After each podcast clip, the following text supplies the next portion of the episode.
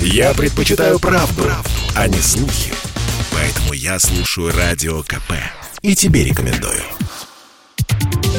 Самые свежие новости шоу-бизнеса читайте на портале телепрограмма.про.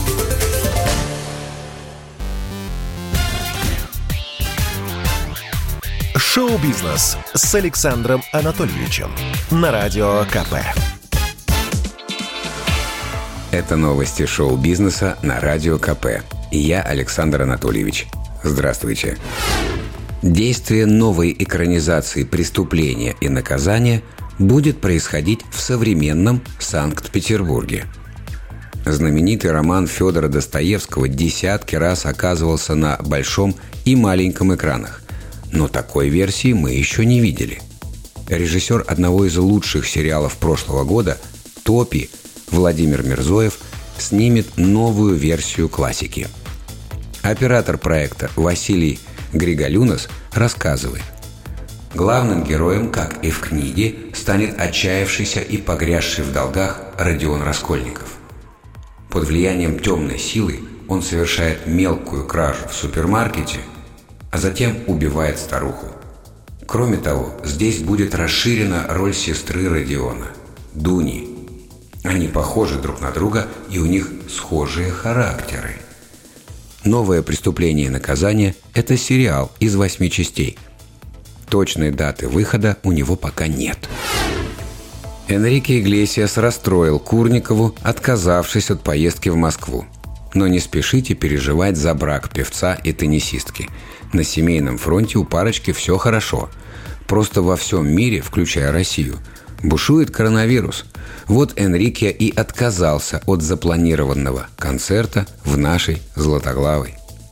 Увы, отмена сильно расстроила Курникову. Друзья Читы Иглесиас рассказывают – Выступление в Москве должно было состояться в День всех влюбленных. А что может быть более романтичным, чем оказаться с любимым мужчиной 14 февраля в родной стране? Ну, конечно, Аня расстроилась. Впрочем, грусть была недолгой. Провести День Святого Валентина в Майами – неплохая альтернатива заснеженной России. Именно там Курникова и Иглесиас будут ворковать в День всех влюбленных, а в Москву Энрике обещает приехать в компании супруги этой осенью. Арнольд Шварценеггер сыграл Зевса. В течение двух недель именитый терминатор нагонял тумана и подогревал интерес публики. Арни публиковал в соцсетях снимки себя любимого в виде громовержца – и надо сказать, в образе греческого бога Шварценеггер смотрелся так же убедительно и колоритно, как в косухе киборга-убийцы. Фанаты тут же раскатали губу на новый секретный блокбастер, где Арнольд устроит битву с другими бессмертными из греческого пантеона. Но наши ожидания – это, как известно, наши проблемы.